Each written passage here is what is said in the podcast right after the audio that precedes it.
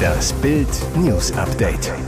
Es ist Montag, der 4. März und das sind die Bild meldungen SEK stürmt nächste Wohnung auf Suche nach RAF-Terroristen. 59 Prozent im ersten Wahlgang, nächster AfD-Bürgermeister gewählt. Mein Gott, Steffen, HSV noch schlechter als bei Walter. Nächster spektakulärer Polizeieinsatz in der Hauptstadt auf der Jagd nach den gesuchten RAF-Terroristen Burkhard Garwig und Ernst Volker Staub.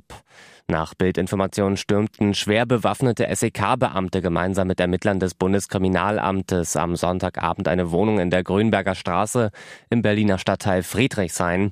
Das Spezialeinsatzkommando ist mit mehreren Fahrzeugen im Einsatz gewesen. Beamte mit Maschinenpistolen sichern von der belebten Straße aus den Zugriff der Kollegen im Wohnhaus ab. Mehrere Ermittler durchsuchten eine Wohnung im ersten Stock des Altbaus an der Ecke zur Simon-Dach-Straße. Mysteriös, mehrere Fenster der Altbauwohnung in der Grünberger Straße sind noch mit Milchglasfolie beklebt. Als Sichtschutz noch unklar. Antje Westermann, Sprecherin des Landeskriminalamtes Niedersachsen zu Bild. Wir haben am Sonntag eine weitere Wohnung in der Grünberger Straße im Berliner Stadtteil Friedrichshain durchsucht. Dabei haben wir niemanden festgenommen. In der Wohnung war niemand. Die kriminaltechnischen Untersuchungen sind nicht abgeschlossen und können noch Tage andauern. Sachsen hat den zweiten AfD-Bürgermeister. Dr. Rolf Weigand gewann am Sonntag in der 5500 Einwohnerstadt Großschirma haushoch die Wahl zum Stadtoberhaupt und das sogar im ersten Wahlgang. Laut vorläufigen Ergebnis schaffte der Ingenieur mit 59,4 Prozent der Stimmen locker die absolute Mehrheit. Polizist André Erler kam für die unabhängige Bürgervereinigung auf 22,3 Prozent. Für die CDU wurde es richtig bitter. Landwirt Gunther Tschomler erreichte nur magere 18,2 Prozent. Die Wahl in der mittelsächsischen Kleinstadt war nötig geworden, nachdem der langjährige Amtsinhaber Volkmar Schreiter im vergangenen Herbst Selbstmord begangen hatte hatte. Der Landtagsabgeordnete Rolf Weigand trat bereits bei der vorigen Bürgermeisterwahl an, war damals aber Schreiter unterlegen. An der Bürgermeisterwahl in Großschirmer nahmen 3257 Stimmberechtigte teil. Erstaunlich, die Wahlbeteiligung lag damit sogar bei starken 73,92 Prozent. Er schreckt einfach vor keinem zurück. Der selbsternannte Anzeigenhauptmeister Niklas Mattei hat sich jetzt mit Rapper Finch angelegt und schwärzte ihn prompt bei der Polizei an. Niklas jagt in seiner Freizeit gnadenlos Verkehrssünder und meldet sie ans Ordnungsamt. Vor wenigen Tagen wurde er damit bundesweit bekannt.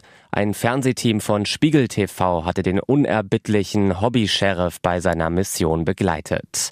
In seiner Heimatstadt Gräfenhainichen zeigt er bereits acht 8 Prozent der Bevölkerung an. Insgesamt stellte Mattei mehr als 4000 Anzeigen. Nun kommt eine weitere hinzu, denn der Anzeigenhauptmeister geht gegen Rapper Finch vor. Der Rapper sprach über den Anzeigenhauptmeister und zeigte ein Foto, das offenbar von Mattei bei einer Kontrolle in Buxtehude geschossen wurde, aber nicht für den Musiker freigegeben war auf Instagram. Der 18-Jährige fackelte nicht lang und meldete das angebliche Vergehen bei der Polizei. Natürlich. Doch der Zoff zwischen den beiden Männern wird nicht nur ein Fall für die Behörden, sondern auch fürs Tonstudio. Finch kündigte an, sich seine Gefühle von der Seele zu rappen. Jetzt will er ihm sogar einen eigenen Song widmen. Ich bin extra früher aus der Kneipe abgehauen, habe schon ein bisschen Text geschrieben. Ich gehe ins Studio, verrät der Rapper. Wer soll den HSV noch verstehen? Alle Konkurrenten im Aufstiegskampf patzten. Keiner aus den Top 7 der zweiten Liga konnte am 24. Spieltag einen Dreier einfahren. Und was machen die Hamburger? Sie vergurken vor 57.000 Zuschauern im ausverkauften Volkspark gegen den Tabellenletzten Osnabrück. Die zweite Saisonpleite gegen den VfL unfassbar. Aus den fünf Duellen gegen die drei Aufsteiger Elversberg, Osnabrück und Wien-Wiesbaden konnte der HSV nur mickrige vier Pünktchen einfahren. Neutrainer Steffen Baumgart. Unabhängig vom Spiel, das Ergebnis ist eine Katastrophe. Katastrophe. Trotzdem sind wir Dritter und haben noch zehn Spiele. Mein Gott, Steffen, der HSV war noch schlechter als beim gefeuerten Vorgänger Tim Walter. Gerade die Offensivausbeute war erbärmlich. Trotz einer 20-minütigen Überzahl nach Gelb-Rot für Ex-HSVer Maxwell Giamfi brachten die Hamburger in 95 Minuten den Ball nur dreimal aufs Tor. Darunter ist schon der verwandelte Elfmeter von Robert Glatzel zum zwischenzeitlichen 1 zu 1. Der Baumgart-Fußball, hohes Attackieren, schnelles Umschalten ist beim HSV noch nicht angekommen oder die Gegner haben sich auf die Spielweise bereits eingestellt. Glatzel verhungert im Sturmzentrum. Der Knipser war neben seinem Elfmeter an keinem weiteren Torabschluss beteiligt, nicht mal an einer Vorlage. Flanken sind im Baumgart-Fußball elementar. Hat der Trainer beim HSV dafür die richtigen Spieler? Bei Bakariata sind die Bälle oft zu unpräzise. Ransford Königsdörfer geht lieber in die Tiefe. Jean-Luc Dompe hat seine Stärken im Duell 1 gegen 1. Bei Walter sorgten die offensiven Mittelfeldspieler für viel Torgefahr. Aktuell kommt gerade Ludovic Reis kaum zur Geltung. Gegen Osnabrück wurde er bereits zum zweiten Mal nach schwacher Leistung als erster ausgewechselt. Baumgart macht weniger den Spielstil als die Einstellung für die Pleite verantwortlich. Der Trainer, wenn du gegen eine Mannschaft wie Osnabrück spielst, die um die Existenz kämpft, dann musst du das auch tun. Das haben wir nicht getan. Mir hat viel Leidenschaft gefehlt. Und jetzt weitere wichtige Meldungen des Tages vom Bild Newsdesk. Pistorius über Abhörskandal. Putin führt Informationskrieg gegen uns. Verteidigungsminister Boris Pistorius von der SPD hat sich zur Veröffentlichung eines abgehörten Bundeswehrtelefonats durch den Kreml geäußert. In einem Statement sprach Pistorius am Sonntagnachmittag davon, dass der russische Diktator einen Informationskrieg gegen Deutschland führe. Es handle sich um einen hybriden Angriff Russlands, der das Ziel habe, die Entschlossenheit zu untergraben, so der Bundesverteidigungsminister. Pistorius erklärte, dass er sofort die lückenlose Aufklärung des Vorfalls in Auftrag gegeben habe. Zu klären sei, ob die Offiziere über die Inhalte sprechen durften und dafür das richtige Kommunikationsmittel, das Tool WebEx gewählt hätten. Der Verteidigungsminister warnt davor, Putin auf den Leim zu gehen und stellt den Leak in einen größeren Zusammenhang. Es sei kein Zufall, dass die Russen den Mitschnitt am Ende einer Woche veröffentlicht hätten, die voller kritischer Ereignisse aus Sicht des Kremls waren. Konkret die Trauerfeier für den toten Oppositionellen Alexei Nawalny in Moskau und die neuen Enthüllungen über Ex-Wirecard-Manager Jan Marsalek. Man dürfe sich von Putin nicht auseinandertreiben lassen, so Pistorius. Jetzt aufgeregt zu reagieren sei genau das, was der Diktator erreichen wolle. Mehr über den Abhörskandal lesen Sie auf Bild.de. Alle Verdächtigen von Wien sind frei. Vergewaltigte Schülerin hat Angst vor Rache der Täter. Wien, Österreich.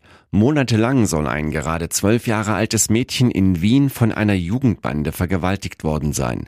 Die mutmaßlichen Täter haben Videos davon gedreht, das Kind damit erpresst. Doch für Mia, Name geendet, und ihre Familie geht der Horror weiter. Denn von den 13 Jugendlichen sind bis auf einen alle auf freiem Fuß. Nach nur einem Tag auf der Polizeiwache durften die Beschuldigten wieder nach Hause. Ein Verwandter des jungen Mädchens fassungslos zu Bild. Die Freilassung der Verdächtigen ist eine Verhöhnung ihres Leids. Und nicht nur das. Wir haben wirklich Angst, dass einer der Täter auf die Idee kommen könnte, Rache nehmen zu wollen. Im Fokus der Familie steht vor allem die Identität des minderjährigen Mädchens zu schützen. Das Wiener Opferschutzzentrum kümmert sich mittlerweile um das Mädchen, schirmt es ab. Die Eltern wollen sich derzeit nicht öffentlich äußern. Mehr Hintergründe und Infos über die Taten und Täter lesen Sie auf Bild.de. Muss er bei Champions League ausgehen? So zerrissen ist Bayern bei der Tuchel-Entscheidung. Kann das noch lange gut gehen? Das Bayern 2 zu 2 in Freiburg offenbarte überdeutlich, dass es mit Bayern und Trainer Thomas Tuchel nicht mehr passt. Die Spieler lieferten vor allem in der ersten Halbzeit eine miserable Leistung, ignorierten scheinbar auch einige taktische Vorgaben des Trainers. Tuchel selbst ging nach dem Spiel deutlich wie nie auf sein Team los. Es war undiszipliniert in den Positionen, es war teilweise Harakiri. Die vorzeitige Trennung im Sommer sollte für Klarheit sorgen. Für sehr viele Fans war nach dem Spiel nur eines klar. Tuchel muss sofort weg. Bei Bayern ist aber intern klar, Zumindest beim Champions League Rückspiel am Dienstag gegen Lazio sitzt Tuchel noch auf der Bank. Es ist das Tuchel-Spiel des Jahres. Und sein Endspiel?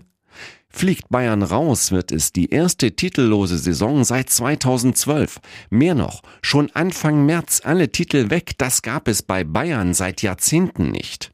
Fliegt dann auch Tuchel sofort? Es wäre eigentlich nur logisch, da die Probleme zwischen Trainer und Team sowie Trainer und Club so offensichtlich sind. Dennoch ist eine Trennung nicht sicher, weil es Zweifel gibt, wer es sonst machen soll.